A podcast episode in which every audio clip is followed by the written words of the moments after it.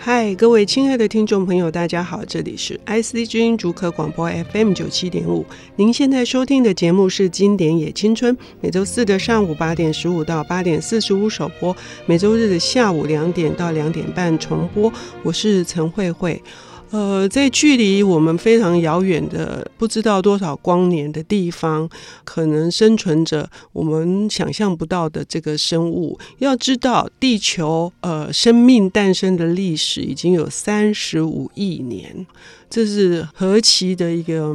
漫长的一个时光。而我们的地球上面大概有历史以来也有一万年了。在这样子的，我们放大了这个眼光来看这些脉络，或者是看这个长河的时候，我们总是会有一些可能美好的想象，可是我们也会产生一种畏惧。呃，这种畏惧也许也是一种很严肃的思考。而有一些文学家，他们呢，活在这个充满了各式各样的残酷的现实的不如意的。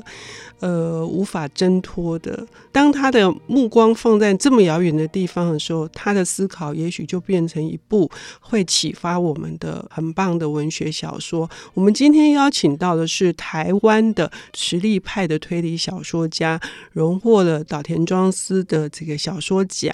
呃，也有呃这个长篇作品哈的评论者。我们欢迎宠物先生。慧姐你好，各位听众朋友大家好。宠物先生今天要为我们带来的是。哪一本经典作品？嗯、呃，这个作品其实大家耳熟能详，因为他在一九八二年有拍成电影，是雷利斯考特导演的《银翼杀手》。可能大家对导演不熟，但是对男主角比较熟。对对，但是我我完全忘了故事的内容。我看过这部片子，而且最近拍续集，它一直都是经典。再怎么说，都影响了太多太多后续的什么《未来总动员》啊，什么一大堆的。可是又有重拍，所以他又再的引引起关注。这《银翼杀手》是一部怎样的作品呢？OK，呃，我们今天其实是讲到他的比较要谈他的原著方面。嗯，原著是也是一位很有名的作家，是菲利普·迪克。嗯，他创造呃，应该是一九六几六八六八年。嗯，对，那部作品。书名还蛮长的，是叫《仿生人 Enjoy》的仿生人会梦见电子羊吗？嗯，有点像是一个奇妙的诘问的那种书名。嗯，那他的故事大的走向其实跟跟电影版差不多了。它的舞台设定是比较跟上一期我们讲的《钢血》来比是比较早。那个时候呢，地球因为辐射层的影响，变成说非常不适合居住，于是有很多地球人开始就从事外太空移民。但是还是会有一些地球人眷恋地球的一些生活环境，他们不愿意做一些改变，所以就留在地球。那那些移民到外太空的地球人呢？他们这边发展出一些科技，那其中包括了一个叫仿生人的东西。仿生人其实大家就可以把它想成一个人形的机器人，嗯，只是在故事里面科技，他们又更接近人类，比较有那个生物机有机质一点这样子，嗯，外观上看起来就是真人，嗯。那他们为什么被创造出来？他们被创造出来的目的，其实就是在外太空做一些开发的工人啊，或是奴奴隶的一些事情。嗯、那当然，他们也会有一些思考。嗯，随着科技的发展，他们创造出来的东西也会有一些思想。他们就会呃忍不住这些被欺压的日子，他们就会逃回地球。嗯，对。但是在地球人而言，他们毕竟是地球人自己制造出来的东西，那只是一个工具。对，嗯。然后他们要竟敢逃脱。我们的掌控这样，所以我们要派人去追捕他，嗯、甚至把他就是故事里面称为厨役，嗯、就是让他退休，其实就是杀掉的意思。嗯，处决他，处决的意思。嗯，嗯，那在故事里面的那个主角，其实就是一个处决仿生人的杀手。嗯，对，他是在地球上负责去把那些从外太空逃回地球仿生人去去做一些处决，他为政府机构工作。可以拿到他的的赏金，对，对报酬。嗯，嗯，那这个赏金对他也是很重要的，就是他们可以改善地球越来越恶劣的生存的条件。他也一直想让家庭，就跟一般我们现在是一样的。其实，在小说中他，他他他的动机还蛮单纯的，就是为了他想要买一只呃电子宠物。嗯，这个电子宠物在这个故事里面，呃，这个是电影版没有的。嗯。电子宠物在小说里面是还蛮有趣的设计，就是他们每一个人因为那个时候辐射层的影响，很多生物都已经绝迹了。嗯，书中提到猫头鹰啊，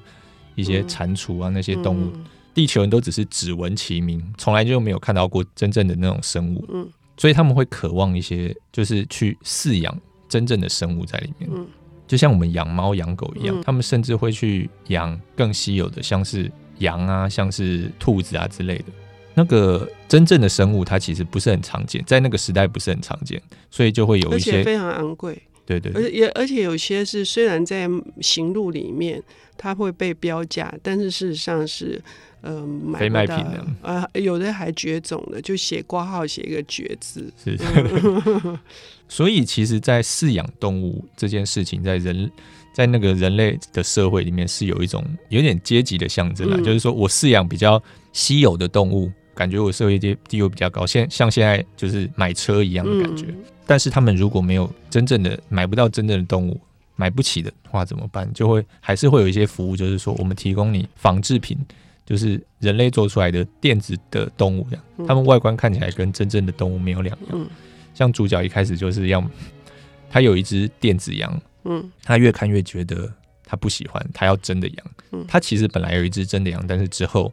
因为破伤风感染过世了，所以他换了电子羊之后，他觉得还是不行，他想要真的羊，所以他才会接下那些要去追杀这个有六个之多嘛，有六个、呃，原本后六个，后来因为他的同仁除掉两个，嗯，但是中间任务失败，他必须接手他同事的任务，这样，嗯嗯嗯嗯。所以在追捕这些仿生人当中，他这个作者就被简称 PDK 哈，就是推理迷的、嗯、呃对昵称。这个 PDK 的处理方式也从具体的去描写这几个仿生人他们的处境，他们在想什么，这个部分也很动容。因为我们一般是不 care，人类是不 care 他自己制造出来。就像我们有很多电动火车啊、电动汽车啊，我们很多东西我们可能它坏了啊，或者是是一些什么玩具，我们就扔了嘛。就是因为它不会被视为是有生命的。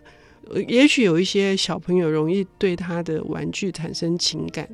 但是最终他还是被丢弃的命运。那所以这几个仿生人，他们因为太像人，可是这里面有一个讨论很有趣，因为他们没有办法被当成人，所以他即使有一些情感，有一些呃，就是跟人一样的这种梦想。但是是不被承认的，但具体是怎么回事？我们要休息一下，我们等一下会来听宠物先生谈《银翼杀手》。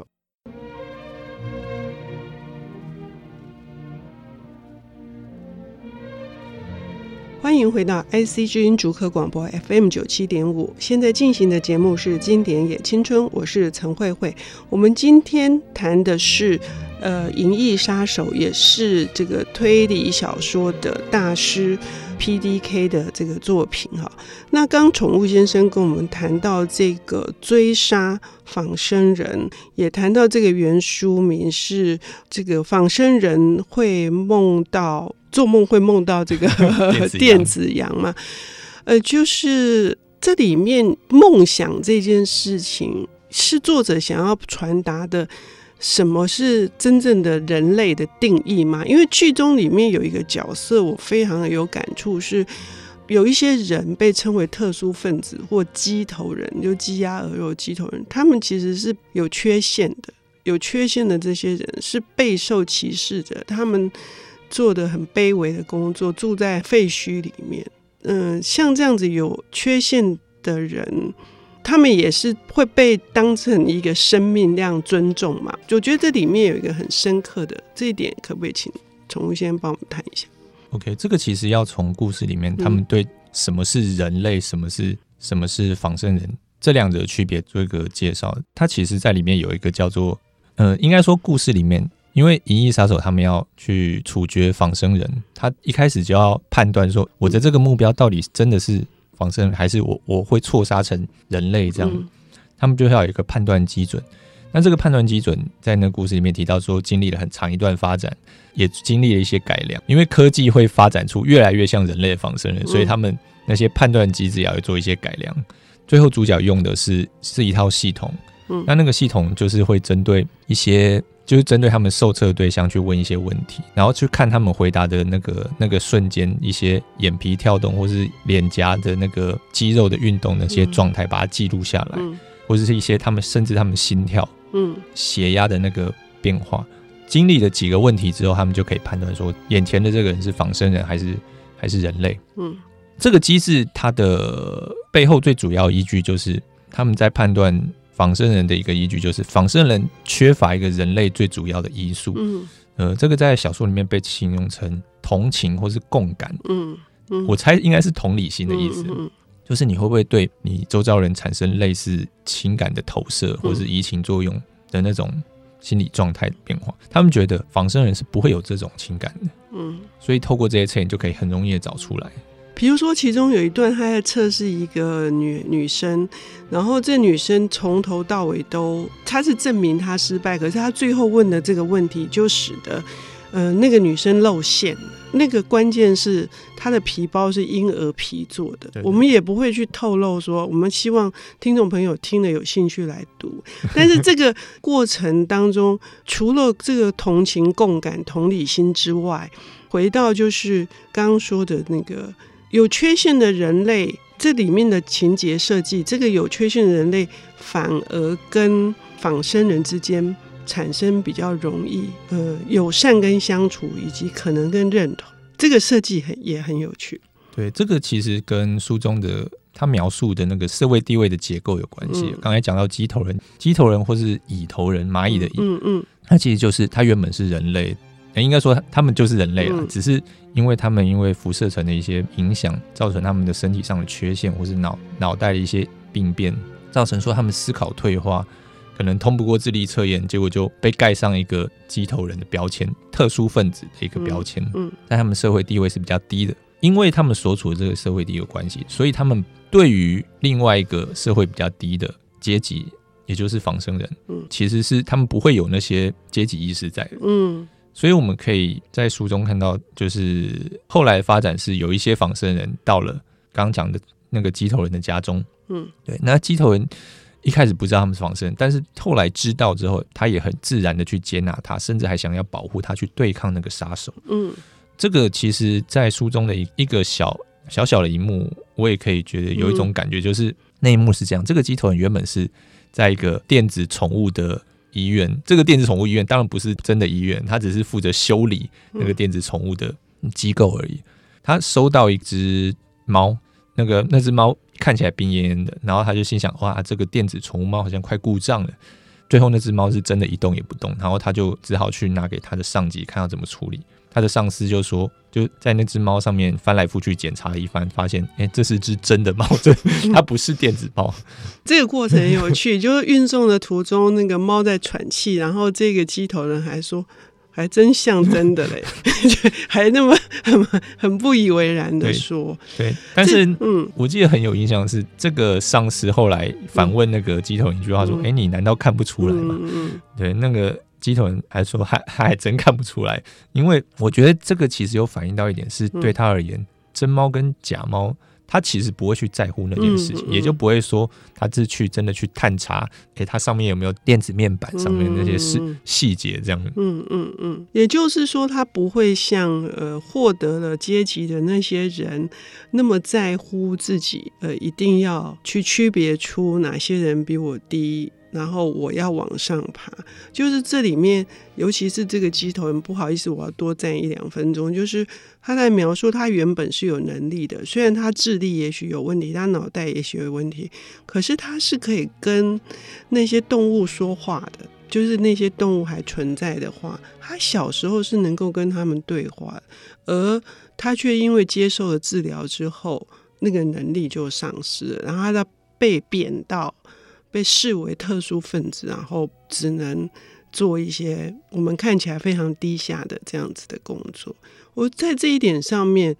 呃，如果我们在回应这个书名，就是那个梦想那件事情，我们都说人类因为梦想而伟大，然后因而来区别什么叫是值得尊重的有生命跟无生命。我觉得这也是相当讽刺的事情。嗯，我觉得主角。应该说，菲利普·迪克在描绘主角的心境变化上面，其实是有、嗯、是有从一开始他们对呃主角就跟一开始的社会一开始的社会的价值观一样，就是他们对仿生人是看待是低下的，嗯、就是觉得他们只是我们的工具，他们背叛我们就要处决他这样。那他一开始也是觉得电子宠物是比较不入流的，他会觉得他我们我们就是要养真的动物啊。读者可以看到他在执行任务的过程中受到一些心境上的转变。对，包括其中有一幕是他在对一个其中一个仿真人进行处决的时候，那时候他旁边还有另外一位杀手，